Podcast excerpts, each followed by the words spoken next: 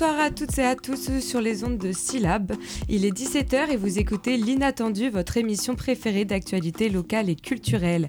À mes côtés, vous retrouvez Angelina et Milad. Comment allez-vous? Ça va super. Eh ben, ça va super aussi. Quel est le programme d'aujourd'hui? Eh bien, dans l'émission de ce mardi, nous recevons l'association Comptoir du Doc et euh, un autre et un institut euh, suite à l'expulsion euh, du campement euh, des Gailleuls du 13 septembre, nous sommes allés au nouveau camp situé au parc de Maurepas pour y rencontrer les bénévoles d'Utopia 56 et les personnes qui y vivent. On parlera aussi géopolitique et conflits armés en expliquant l'attaque éclair de l'Azerbaïdjan sur le Karabakh et de ses conséquences géopolitiques. Restez avec nous, on est en direct jusqu'à 18h. Et tout de suite, on écoute le flash info du jour réalisé par Alice. Aujourd'hui, je vous ai concocté un flash info good news pour vous redonner le sourire en ce début d'année. Commençons par de l'actualité internationale. C'est officiel, toute entreprise qui laisse traîner ses déchets dans l'espace sera punie d'une amende. Pas mal, non? Surtout lorsque l'on sait qu'il y aura en orbite un demi-million de débris euh, de la taille d'une bille et 100 millions mesurant environ 1 mm, selon une agence spécialisée de l'ONU. Dommage pour l'opérateur satellitaire américain de télévision Dish, qui s'est vu infliger la toute première amende, et pas des moindres car elle est de 150 000 dollars. Elle a été infligée parce qu'il n'a pas les n'a pas correctement désorbité un de ses satellites en orbite depuis 2002. La Commission fédérale des communications avait déjà demandé en 2012 à l'entreprise américaine de respecter les règles spatiales. Côté national, l'actualité du jour va réjouir les opposants des méga-bassines, car aujourd'hui, le tribunal administratif de Poitiers a décidé d'annuler le projet de 15 retenues d'eau en Nouvelle-Aquitaine, soit une réserve totale de 3 millions de mètres cubes. Ces projets avaient été autorisés par la préfecture, mais face à la mobilisation de différentes associations de protection de l'environnement, le tribunal a jugé ces retenues d'eau étaient inaptes face aux effets du changement climatique. Côté sport, bonne nouvelle aussi pour la place des femmes dans ce milieu. Elisa Aguilar devient la première femme présidente de la Fédération espagnole de basket. Cette ancienne joueuse n'est pas des moindres. Elle a joué dans 222 sélections à l'international et a terminé sa carrière sportive en gagnant la médaille d'or au championnat d'Europe de 2013 en France. Côté actualité locale, la saison des open air est peut-être terminée, mais rassurez-vous, amateurs et amatrices de musique électronique, vous allez pouvoir continuer à vous évader devant des basses avec le festival maintenant. Il commence dès demain et se terminera le dimanche 8 octobre. C'est au sein du théâtre du Vieux Saint-Étienne qu'aura lieu la soirée d'ouverture qui offrira la possibilité de danser sur les sons de la DJ Célélé. C'est à partir de 18h et c'est 18h30 pardon et c'est gratuit. Eh bien, merci Alice pour ce flash info good news, ça fait un peu de bien. Et d'ailleurs, on enchaîne tout de suite avec l'interview du jour euh, réalisée par notre chère Angelina.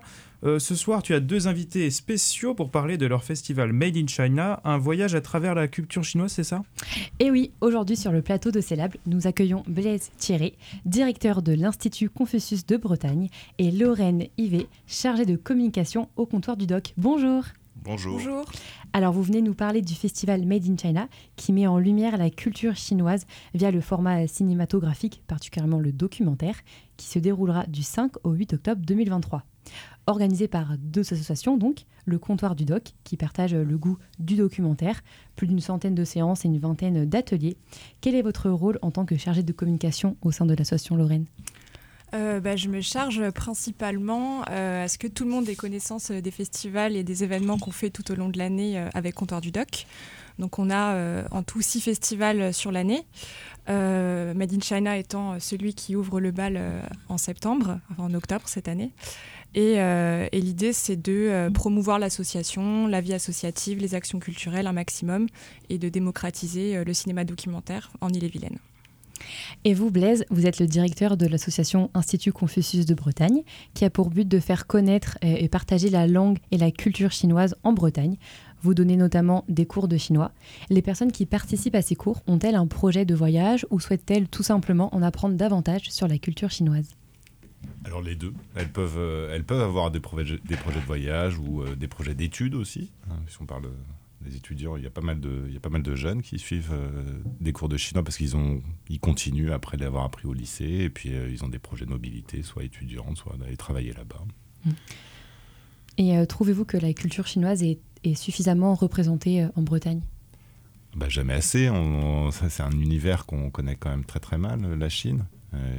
c'est vraiment vaste et, une culture tellement riche voilà, dans, son histoire, dans son épaisseur historique, mais aussi dans son actualité. C'est un acteur euh, prépondérant aujourd'hui dans, voilà, dans notre monde. Donc non, il faut, il faut toujours en connaître un peu plus. Bien sûr. Et euh, comment vous est venue l'idée donc de vous associer pour créer euh, cette cinquième édition du festival Made in China? Ben, L'histoire du partenariat avec Comptoir du Doc, et, enfin entre comptoir du doc et, l'Institut Confucius, elle est quasiment aussi ancienne que l'Institut. On a, on a presque 15 ans d'existence et, je crois que le partenariat, il a commencé dès la deuxième année. Donc euh, on a vraiment, voilà, c'est un travail au long cours qu'on a, a entrepris au, dans, dans l'optique de donner à voir et à comprendre justement cette Chine contemporaine à travers ce qui nous est apparu comme un média le plus, le plus accessible, le plus évident, c'est le cinéma documentaire. Alors, euh, moi, je dis bien, c'est du cinéma documentaire d'auteur. C'est pas du reportage télévision. C'est pas ça du tout. L'idée, c'est vraiment d'avoir un regard artistique sur des problématiques sociétales euh, contemporaines. Voilà, donc euh, c'est jamais la même chose. C'est toujours une surprise. C'est toujours une écriture particulière. Et dans le, partenariat, bah, une des idées fortes, c'est pas simplement de voir les films, c'est aussi de rencontrer les, ceux qui les ont faits, donc les réalisateurs, souvent, mais ça peut être aussi des gens qui interviennent dans la fabrication du film en général. Et, euh, voilà, et là on est aussi très content cette euh, édition, puisque bah, vous le savez, la, la Chine s'est réouverte euh, il y a peu, et donc on est très content d'accueillir trois réalisateurs pour fêter ça. Et quel est le bilan après toutes ces années de festival? Bah, Le bilan, c'est que on n'a pas fini. moi, je donne souvent l'image d'une la Chine, c'est voilà, un univers euh, avec euh, et, chaque documentaire, chaque film va donner à voir une toute petite facette de cette, c'est un immense boule à facettes. Hein. Donc à chaque fois, on va regarder un petit petit angle. Donc évidemment, bah, on n'a jamais fini de, d'explorer. Moi, je crois qu'on creuse un sillon. Un, sillon de voilà on commence à obtenir une reconnaissance y, compris même internationale alors sur un on est d'accord que c'est pas des blockbusters hollywoodiens hein, mais voilà, il y a, un travail de qualité qui a été fait dans le, vraiment dans la durée. Et donc on est reconnu et connu un petit peu dans notre, voilà, à notre échelle. Et donc à l'honneur cette année, la jeunesse. Pourquoi ce choix?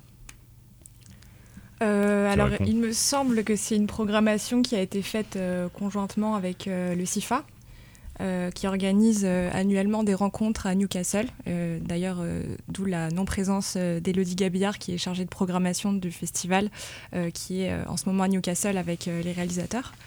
Et ben c'est un sujet qui a un peu popé en regardant la programmation qui avait été faite. Et je crois qu'aussi ça tenait à cœur, en général, de parler de cette jeunesse qui a quand même euh, une jeunesse qui a traversé une histoire chinoise assez, euh, de façon assez intense. D'ailleurs, c'est ce qui illustre aussi le visuel de Made in China qui a été réalisé par Wang Guo, un artiste chinois qu'on avait invité l'année dernière. Tout à fait. Et l'idée, c'était vraiment de, de, parler de ce que c'est la jeunesse contemporaine aujourd'hui en Chine, de la ville à la campagne, historiquement, actuellement. Où est-ce que ça en est voilà, bah, moi je dis juste un, mot parce que c'est toujours un, vraiment un point important. Euh, L'Institut Confucius, n'intervient pas dans la programmation. La programmation, c'est Comptoir qui l'a fait. Euh, c'est eux les spécialistes, c'est eux qui connaissent. Et, je pense que c'est vraiment important de maintenir aussi cette, ce fonctionnement, de garantir une, indépendance et une, euh, voilà, une, oui, une indépendance de fonctionnement de ce point de vue-là dans la programmation. Moi, je soutiens, évidemment. Je trouve que Bon, c'est un thème qui est tout à fait euh, euh, passionnant. Dans, son, bah, dans les questions que ça pose aujourd'hui, c'est-à-dire euh, c'est quoi la jeunesse chinoise aujourd'hui et après 4 ans de fermeture, pas 3 ans de fermeture, ben, je pense que beaucoup s'interrogent à quoi elle ressemble. Et puis, et puis de dire que la jeunesse chinoise, elle a été, en particulier au XXe siècle, vraiment moteur dans les transformations du pays. Et donc voilà, c'était aussi de, un sujet qui était intéressant dans cette épaisseur historique. Et comment avez-vous fait pour choisir justement la sélection proposée au festival, qui est donc très riche en découvertes, avec des projections ou même des ateliers cuisine? Euh, bah, c'est une continuité de ce qui est fait euh, depuis 5 ans. En fait, tout à l'heure, Blaise parlait d'un partenariat qui est existant depuis très longtemps. Euh, là, en l'occurrence, on parle de la cinquième édition d'un festival. C'est que Made in China, avant, à l'époque, n'était pas sous cette forme-là. C'était généralement, je crois, fait sur une journée avec moins de projections. là, on est sur un festival maintenant qui propose 10 séances de films documentaires. Et l'idée, c'était d'élargir pas seulement euh, de pas se centrer seulement sur le grand écran, mais aussi de permettre au public d'accéder à la culture chinoise par d'autres biais tels que euh, l'atelier culinaire. Et c'est aussi ce qui permet de, bah, à l'Institut Confucius euh, d'apporter de, son, son expérience, son expertise aussi sur le sujet. Oui, c'est aussi de la, faire vivre, la culture. de donner un, autre angle, bah, il y a le, projet d'exposition, enfin l'exposition qui va se tenir dans euh, donc à l'Arvor, euh, à côté du, festival, on va avoir euh, cet artiste Luo Yang, qui est une photographe, alors qui est vraiment en train de monter sur la scène internationale, et notamment pour son travail sur la jeunesse, voilà, et sur les femmes, avec vraiment des portraits très forts. donc elle va nous, nous autoriser à reproduire voilà, quelques-unes de ses photos et à montrer quelques-uns de ses trois travaux de, de vidéos. Donc on, voilà, on trouvait que c'était euh, tout à fait pertinent de, mettre ça dans le festival. Donc voilà, c'est vrai que pas que de l'écran, on essaie aussi de donner on a l'occasion de découvrir autrement. Mhm. Et on peut même rencontrer trois grands cinéastes. Pouvez-vous les présenter et nous expliquer euh, comment cela va se dérouler? Alors, le, bon, les, les, trois cinéastes, donc déjà, on va, on va essayer de dire correctement leur nom parce que c'est vrai que c'est pas, c'est pas simple. Euh, il y en a. Donc, le premier, c'est Zhu Kun, qui euh, est non seulement cinéaste, mais il est aussi producteur. Donc il est aussi très impliqué dans, le développement de l'art du cinéma documentaire euh, dans, son, propre pays. Euh, un, il a déjà une filmographie riche. On va présenter deux de ses films et un court métrage. Donc, et alors, comment ça se passe? Bah, C'est très simplement, il est là en général au début de séance juste pour donner bah, voilà, quelques, quelques mots, mais c'est surtout après la séance où il est là pour répondre aux questions.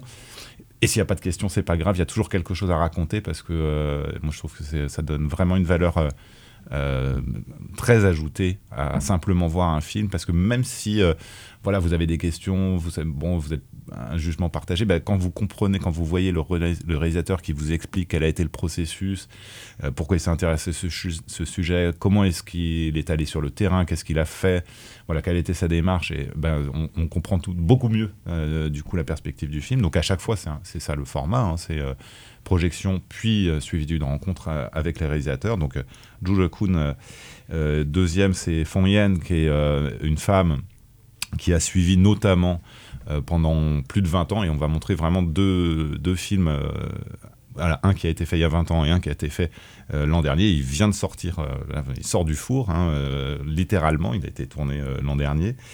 donc dans la région du, du Changjiang, du, fleuve bleu. voilà, des femmes, des portraits de femmes, et à 20 ans d'écart, voilà, de voir un petit peu comment ça, ça, a évolué. Et puis enfin, on, a, on accueillera euh, lui aussi euh, réalisateur euh, voilà, qui a une filmographie riche, qui a été distingué dans, plusieurs festivals internationaux. Et on va aussi présenter alors, un film et un court métrage. ce sera samedi.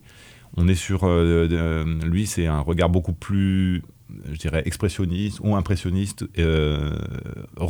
comment dire, intimiste, beaucoup plus sur voilà, une réflexion et une mise en perspective plutôt psychologique personnel, euh, même si on parle de genre réel, hein, c'est pas de la fiction, euh, et, pas voilà sur l'exploration d'un phénomène de société ou voilà ou, de, personnages dans une dimension historique ou sociétale plus plus importante. C'est plus d'aller comprendre qu'est-ce qu'il y a derrière ces personnes.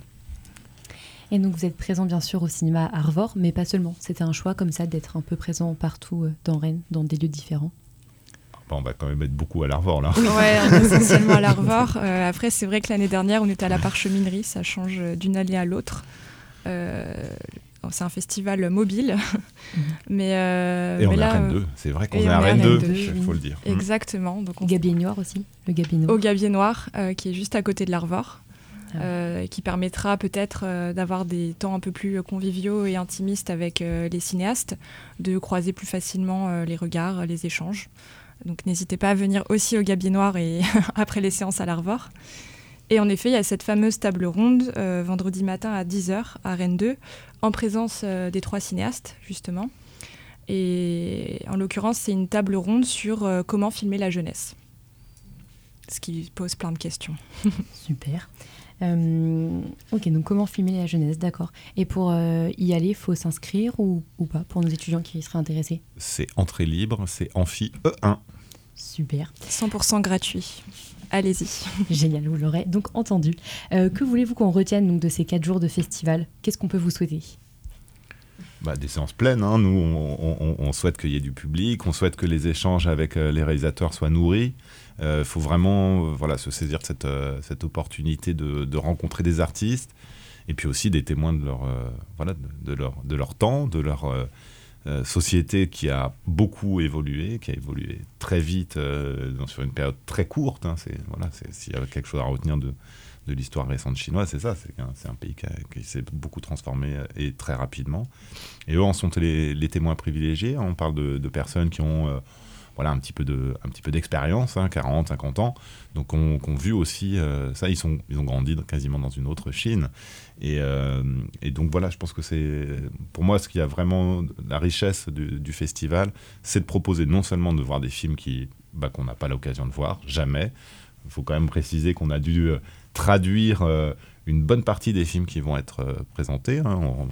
Voilà, on peut remercier d'ailleurs une partie des bénévoles qui est, ont, fait ça, dont une partie des- d'étudiants de, l'université d'ailleurs. Euh, donc voilà, donner l'occasion de voir ces films euh, inédits, voilà, qui ont fait l'objet de, sous-titrage euh, en français. Bon, c'est exceptionnel, c'est très bien, mais vraiment, le, ce, qui est de plus, ce qui est le plus exceptionnel, c'est de pouvoir rencontrer ces réalisateurs, voilà, et qui sont, alors on vient de les avoir euh, vus à, à Newcastle, tout à fait accessibles, très gentils et ravis de venir et de pouvoir, voilà, montrer leurs œuvres au public. Donc, euh, ils vous attendent. Super. Euh, Est-ce que vous avez des réseaux sociaux ou un site internet pour retrouver euh, donc euh, le programme et vos actualités en général? Euh, tout, hein. à fait, oui. Comptoir du Doc est sur Facebook, sur Instagram. On a un site internet aussi, euh, comptoirdudoc.org. Et c'est alimenté constamment, donc n'hésitez pas à nous suivre. Voilà, l'Institut Confucius, pareil, euh, Institut Confucius de Bretagne sur, euh, sur Insta, sur Facebook, euh, site internet, tout ça quoi. Génial. Parce que donc on a dit qu'à l'université Rennes 2, on pouvait venir sans inscription, mais après pour, euh, pour les séances, euh, donc c'est c'est payant et il Les faut séances sont- s'inscrire ou Alors, faut pas, faut pas s'inscrire, on vient, Mm. ce sont des séances de cinéma, on précise quand même que c'est en tarif réduit, hein, c'est un Mm. tarif festival, donc c'est 6,10 euros, euh, donc ce qui est normalement le tarif le plus réduit à l'Arvor, et euh, je crois que c'est 3,50 euh, en carte sortir. C'est ça. Ben, je vous remercie euh, de votre venue sur le plateau. N'oubliez pas donc rendez-vous du 5 au 8 octobre pour le festival Made in China. Un mot euh, de fin pour euh, finir. Ça tient Et rendez-vous euh, jeudi soir, ça commence jeudi. Génial. Et ben c'est sur ces mots que je laisse la parole à Alice. Syllabe. La radio sauvage. On vous présente ce soir un artiste qui a fini de travailler ses gammes depuis longtemps. C'est le prodige américain Louis Cole, multi-instrumentiste, mais surtout batteur de génie, qui s'est entouré pour son titre When You're Ugly d'un ensemble instrumental très fourni et de la chanteuse de jazz Geneviève Attardi, les deux partageant un groupe sous le nom de Newer et qu'on aura l'occasion de découvrir dans l'année. Tout de suite, c'est une philosophie de vie, c'est Louis Cole et son titre When You're Ugly.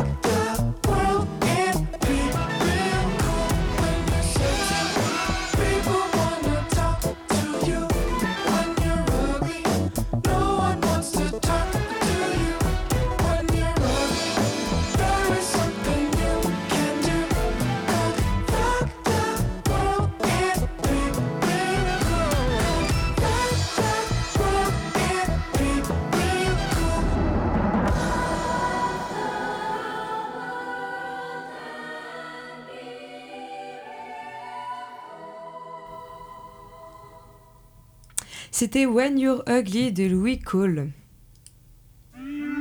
Syllabe. La radio sauvage. Tout de suite, on écoute ta chronique, Milad. Je crois que tu vas nous parler de la situation au Haut-Karabakh. Ils ont pris la fuite comme ils le pouvaient. Une vie dans quelques valises pour peut-être un voyage sans retour. Plus de 20 heures de route pour parcourir moins de 100 km. Et au bout, l'Arménie, la survie. À Stepanakert, le temps s'est figé. Sur la grande place, des poussettes, des chariots, abandonnés par les habitants dans la précipitation. C'est une messe qu'ils auraient préféré n'avoir jamais à célébrer. Ces cloches sonnent le glas du Haut-Karabakh. Cette république appelée l'Arzak, autoproclamée en 1991, est peut-être définitivement perdue après cette nouvelle guerre face à l'Azerbaïdjan on assiste aujourd'hui impuissant à ce drame. Ça me rappelle cette chanson d'Aznavour, Ils sont tombés, où il dit pendant que les Arméniens se faisaient massacrer en 1915, l'Europe découvrait le jazz. Bah là, l'Europe, elle fait quoi? Elle signe des accords pétroliers avec un dictateur sanguinaire qui est le, président de l'Azerbaïdjan. Ce qu'on appelle la diplomatie du caviar depuis une vingtaine d'années maintenant, c'est-à-dire que euh, on sait très bien qu'il y a des élites européennes qui sont corrompues. Il y a des noms qui vont sortir.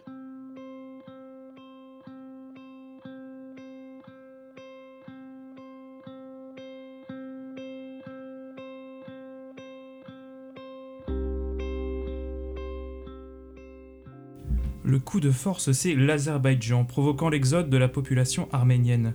Et c'est un reflet du contexte politique où de plus en plus la force prévaut sur le droit. Voilà comment débutait l'édito du Monde du lundi 2 octobre. Mais que se passe-t-il vraiment au Haut-Karabakh? Depuis dimanche 24 septembre 2023, ce sont en effet des milliers d'Arméniens qui migrent du Haut-Karabakh vers l'Arménie sous le regard victorieux des soldats azerbaïdjanais. Selon Erevan, la capitale de l'Arménie, ce serait près de 65 000 personnes qui sont arrivées vendredi dernier, 28 septembre, soit près de la moitié des habitants de cette région séparatiste. Et pour vous dire à quel point les choses vont vite, aujourd'hui, c'est 100 000 habitants du Haut-Karabakh qui ont rejoint l'Arménie, soit presque la totalité de sa population. Alors le Haut-Karabakh, c'est une région montagneuse convoitée par l'Azerbaïdjan depuis de nombreuses décennies, l'Azerbaïdjan qui est une ancienne république soviétique, tout comme sa voisine l'Arménie. Ce territoire se trouve intégralement en Azerbaïdjan, qui le revendique comme part de son territoire souverain. Après la dislocation en 1991 de l'URSS et l'indépendance de, ces deux, euh, de ces deux républiques, l'Azerbaïdjan et l'Arménie, l'Assemblée nationale du Haut-Karabakh proclame son indépendance le 2 septembre de cette même année 1991.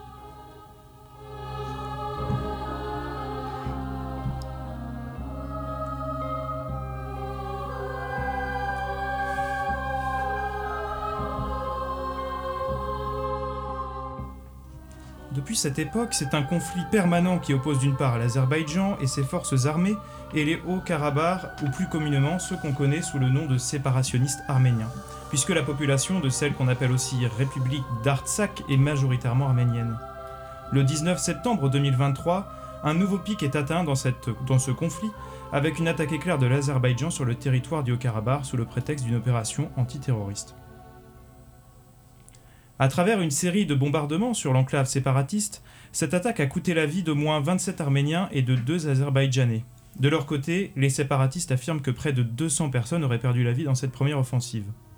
Si le, premier, si le secrétaire général de l'ONU, Antonio Guterres, a exigé, je cite, un arrêt immédiat des combats, le président de l'Azerbaïdjan assurait le 20 septembre que les mesures antiterroristes seront interrompues si les séparatistes arméniens déposent les armes et sont désarmés. Le 23 septembre, l'Azerbaïdjan annonçait procéder à la démilitarisation des forces de la région avec la Russie, alors pourtant que cette dernière est une alliée de l'Arménie. D'autant que l'Azerbaïdjan a un autre allié de poids en la personne de Recep Tayyip Erdogan et derrière lui de la Turquie. Si la diplomatie azerbaïdjanaise a su apporter un soutien aux civils, le pays exerce depuis de nombreux mois un blocus total de la région. D'ailleurs, l'arrivée en Arménie des réfugiés de l'enclave marque pour eux la fin de longs mois de privation, de terreur et d'humiliation infligés par l'Azerbaïdjan. Une Arménienne, Véronica, raconte ainsi son départ de la ville de Stepanakert, qui est la capitale du Haut-Karabakh. Ils ont encerclé la ville, allumé des feux tout autour. C'est une façon de faire pression et de dire on est là, prêt à entrer. C'était d'autant plus effrayant que plus personne n'avait d'armes pour se défendre. Un blocus a ainsi lieu depuis de longues semaines. Certains comparent cela à un génocide en cours. Et ainsi, pendant cette période de privation, on se rappelle par exemple le génocide arménien qui a été perpétué par la Turquie. Quand d'ailleurs, vous savez? Non. Entre 1915 et 1916. Le Premier ministre arménien Nikol Pachinian dénonçait lui dans une déclaration télévisée que l'Azerbaïdjan a lancé une opération terrestre visant un nettoyage ethnique. Alors il y a eu bien sûr des négociations entre l'Azerbaïdjan et les séparatistes qui ont lieu le 21 septembre, soit deux jours après la première offensive. Cependant, les pressions azerbaïdjanaises ont continué, avec notamment l'explosion d'un dépôt de Karabakh le 25 septembre qui a fait 20 morts. Les séparatistes parleront, eux, de 170 morts. La capitale, Stepanakert, est aujourd'hui une véritable ville fantôme. Elle, qui est aussi la plus grande ville de la région, a été prise par les forces azerbaïdjanaises, tandis que la République autoproclamée du Haut-Karabakh a annoncé sa propre dissolution. Elle cessera d'exister le 1er janvier 2024. Des vidéos montrent d'ailleurs Rouben Vardanian, l'ancien dirigeant de l'enclave, en détention provisoire. La fin d'un conflit donc et d'un État qui existait depuis plusieurs décennies d'une manière certes un peu brutale. Alors évidemment, il y a l'opinion géopolitique internationale. On entendait dans l'extrait André Manoukian, qui est d'origine arménienne et qui a été très marqué par euh, le génocide arménien que sa grand-mère a connu. Et donc on a euh, plusieurs points de vue, mais on va quand même prendre celui d'André Manoukian, qui lance un appel au secours d'une des rares démocraties du Caucase, je parle bien de l'Arménie, lui donc dont la grand-mère a connu les convois de la mer en 1915. Si la droite et la gauche s'unissent, c'est une chance de plus pour lever le blocus imposé à l'Arménie. Merci Milad pour sa chronique. Si vous voulez vous informer sur le sujet, le conflit est loin d'être terminé et est rentré dans une phase davantage géopolitique. On peut noter qu'en Arménie, le Parlement ratifie de l'adhésion à la Cour pénale internationale, un rapprochement avec les Occidentaux qui ne plaît pas du tout à son allié russe et qui pourrait remettre en question le raccord Balitero. Syllabe. La radio sauvage. Et tout de suite, on va faire une deuxième pause musicale avec un artiste tout à fait original, tout nouveau et pas connu, Super Shy. Ah mais non, attendez, en fait, Super Shy, c'est Tom Misch qui s'est dédoublé. Ce redoutable guitariste, sous cette nouvelle casquette, s'est donné un nouveau défi, faire de la musique cool et s'amuser sans utiliser, sa guitare. Au, programme de ce soir, c'est donc Keep It Rising, un, un son club comme il vous faut, Super Shy, Keep It Rising. You could go down, keep it rising. I could go down, keep it rising. You could go down, keep it rising. I could go down, keep it rising. I said that you could go down, keep it rising. I could go down, keep it rising. You should go down, keep it rising. I could go down, down, down, keep it rising. You should go down, keep it rising. I could go down, keep it rising. You should go down, keep it rising. I could go down, down, down, down, rising. I could go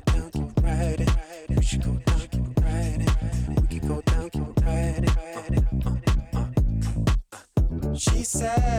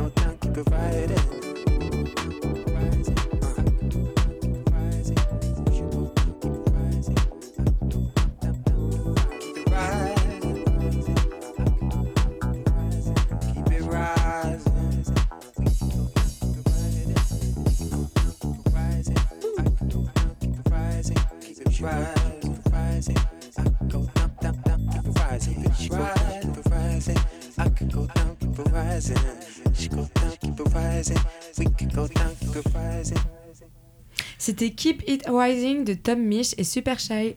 Et l'émission n'est pas encore terminée. On a encore Alice. Et Alice, aujourd'hui, tu aimerais bien nous parler de la situation des migrants à Rennes. En effet, c'est un rituel tristement cynique que vivent les soutiens de migrants à Rennes et les personnes qui vivent dans les campements. Après avoir laissé les personnes dans le besoin s'installer au parc, au sein du parc de Gailleul en début de l'été, la mairie et la préfecture de Rennes expulsent les personnes du camp sans proposer des solutions d'hébergement pérennes. Ainsi, le 13 septembre dernier, les 180 personnes qui y logeaient ont dû remballer leurs affaires sous la pression des forces de l'ordre. Ironie du sort, ils se sont installés au parc de Morpas, soit à 600 mètres du camp des, des Gailleuls. Ce qui questionne l'efficacité de ces es- expulsions qui reviennent chaque année, d'autant plus que ces dernières ajoutent un énième sentiment de stress et d'angoisse à ces personnes qui ont déjà traversé l'enfer. C'est pourquoi je suis allée sur le campement de Morpas, où vivent 128 personnes, dont 54 enfants, dont deux en situation de handicap, et de deux bébés de 4 et 5 mois.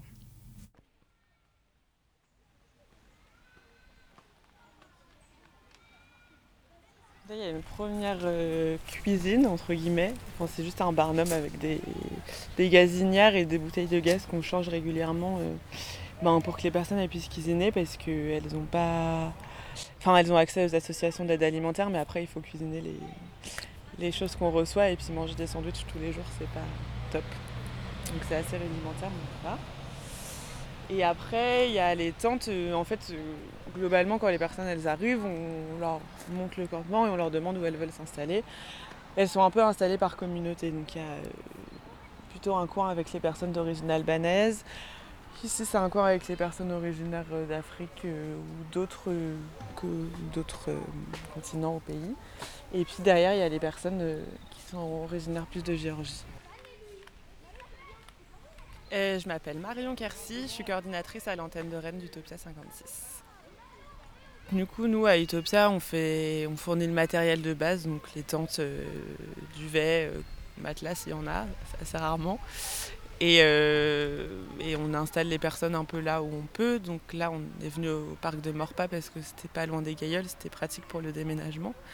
Et on essaye de chercher des lieux où il y a des toilettes accessibles, des points d'eau pour que les personnes puissent quand même euh, ben, survivre un minimum correctement. Et après, derrière, euh, ben, on essaye d'être en relation avec euh, les institutions, euh, que les personnes appellent le 115 tous les jours, qu'il y ait des solutions d'hébergement qui soient trouvées derrière, parce que euh, installer des personnes sous tente, l'idée c'est que ce soit le temporaire le plus possible et pas qu'elles restent là pendant des mois voilà, après ce qui s'est fait les années dernières, les années précédentes, c'est qu'à l'arrivée de l'hiver, il y a eu des ouvertures de lieux de gymnase par exemple.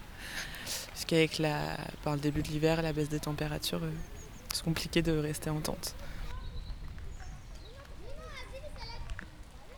Et sur le campement, là actuellement, il y a du coup des personnes qui sont en situation irrégulière, mais pas que. Il y a des personnes qui sont régulières sur le territoire français, donc euh, qui ont des titres de séjour. Il y a même eu des personnes qui ont la nationalité française et qui n'ont pas accès euh, à soit aux hébergements d'urgence, soit aux logements sociaux, euh, mais qui sont dans le droit commun et qui devraient avoir accès à toutes ces choses-là. Fait, c'est aussi la politique du nouveau préfet, visiblement, qui vient d'arriver. c'est quand même une des premières expulsions où il y a eu quasiment systématiquement des OQTF ou des assignations à résidence pour euh, de nombreuses personnes. Et, euh, en fait euh, il y a des expulsions, tout le monde n'est pas relogé, du coup il y a des personnes qu'on doit réinstaller le jour même en tente, d'autres personnes qui reviennent quelques jours après. Et c'est des situations qui sont terribles parce qu'en fait les personnes elles, C'est une violence euh, extrême. Quoi. on réveille les personnes à 6 h du matin euh, avec euh, les CRS qui viennent leur dire ben, il faut partir, il faut partir. Et en fait, on les laisse sans rien. Il y a des pertes énormes de matériel, d'effets personnels, parfois de papier, de choses extrêmement importantes. Et tout ça pour que les personnes elles, se réinstallent quelques kilomètres plus loin dans un nouveau parc. Il faut tout recommencer à nouveau, se réinstaller, retrouver, refaire toutes les démarches quand on a perdu ses papiers, etc. Oui, euh, je réponds au nom de Carmel. Je 23 ans. Je viens du Congo, République démocratique du Congo. Ici à Rennes, euh, ça fait déjà deux mois depuis que je suis sur le tente là. Avant, j'étais au Gaël. Euh, ils ont donné juste pour cinq jours les hôtels. Et après cinq jours, c'est fini. Vous êtes dehors. nous sommes revenus encore ici au mon repas. C'est difficile. C'est dur avec les enfants. C'est moi, j'ai deux enfants. J'ai un bébé de six mois et l'autre qui a deux ans. C'est dur. La nuit, il fait froid. Il y a deux insectes. Il n'y a pas... Il y a, pas vraiment de, hygiène ici. C'est dur.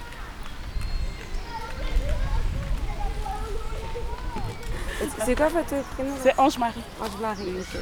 Et vous, c'est Alice. Alice. Ah, Vous allez bien? Oui, ça va bien, merci on essaye de faire avec. Il faut du sourire pour vivre, sinon on serait, on serait dans la tourmente totale. Mais bon, voilà. On gère les soucis comme ça vient et puis voilà, on fait avec. Vous avez combien d'enfants? J'ai quatre, mais j'ai deux ici. J'ai une à l'université de Caen, au campus 1, et puis l'autre à Ria Magda, à Alma, CAP Massona. Et celle qui est en CP qui a 6 ans, et celui-là 16 mois. C'était compliqué, vraiment beaucoup de peur, beaucoup d'appréhension. On ne savait pas voilà, si on allait être euh, chassé du jour au lendemain aussi de mort, pas parce qu'on quitte un parc, on vient dans un parc. C'est toujours Rennes, c'est la même euh, mairie. Et c'était difficile. La peur, la police qui mettait la pression, ils venaient effrayer, voilà. Et puis ça ne sert à rien de quitter un parc pour venir dans un parc. Après, je ne sais pas comment ça se négocie avec euh, les différents propriétaires, mais c'est comme si, euh, comment je vais paraphraser ça, on quitte la, boue pour venir dans la boue. Ou on, quitte la boue pour venir dans l'eau propre, mais on ne quitte pas la boue pour venir dans la boue. Ça ne sert à rien. Donc euh, je trouve que c'est rien du tout. Qu'ils trouvent des solutions adéquates, des solutions claires, propres pour, pour les familles, pour les différentes familles.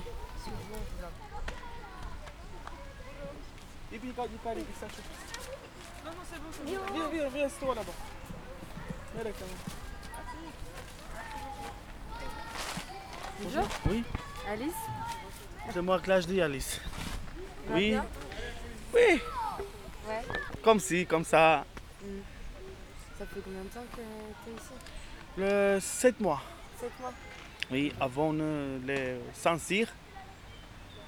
Après, changer la place, les gailloles. Après, changer la place, les gailloles, ici, les morpas. Pour, euh, pour dormir ici, c'est pas, pas facile pour mon, mon parent parce que les, les deux sont très très malades. Parce que mon, mon père, mon père souffrance avec euh, problème d'accord, pour mort. asthmatique, bronchite. Et maintenant, le plus, le diabète. Ma- maman, les problèmes avec genou. Asthme, bronchite. Ici, c'est mouillé. La matin, la soir.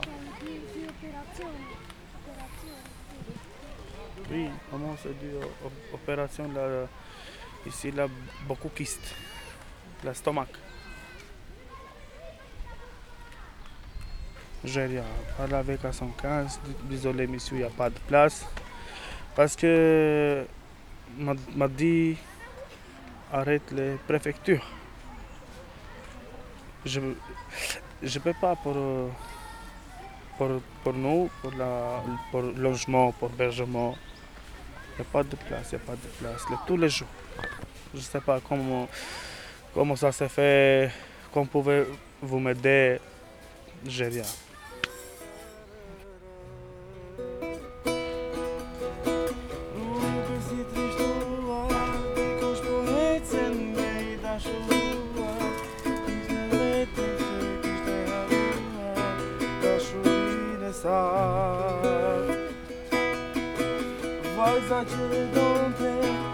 más ve tu da xuronte e na goi e da mamesica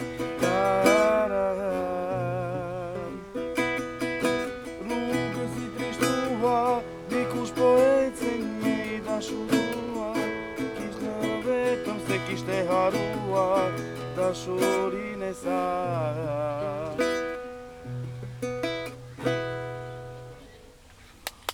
Bravo, Bravo. Bravo. Bravo. On remercie une nouvelle fois Utopia 56 pour leur accueil, ainsi qu'à toutes les personnes du camp qui, on le rappelle, vivent dans des conditions extrêmement précaires comme nous venons de l'entendre. Si vous souhaitez d'ailleurs leur apporter votre aide, vous pouvez donner du matériel, tel que des tentes, des couvertures, des matelas ou encore des vêtements chauds à l'association Utopia 56. Podcast, articles, playlist, concours. Retrouvez-nous. Retrouvez-nous sur le www.c-lab.fr. c-lab.fr. Il est pratiquement 18h, l'heure de vous laisser et nous de rentrer chez nous. Mais ne vous inquiétez pas, puisque nous revenons dès jeudi. On parlera fête inclusive et vision machiste des scientifiques du 18e sur la masturbation féminine. On vous invite vivement à rester branchés sur Syllab car à 19h vous retrouverez l'émission d'actualité ciné en attendant Godard, qui sera suivie de la toute première de l'année pour l'émission Sortez les briquets. Celle-ci est exceptionnelle car elle a eu lieu lors de la boum de rentrée aux ateliers du vent jeudi dernier. En tout cas, on remercie Ulysse à la technique. Prenez soin de vous, bonne soirée sur Syllab. Syllab.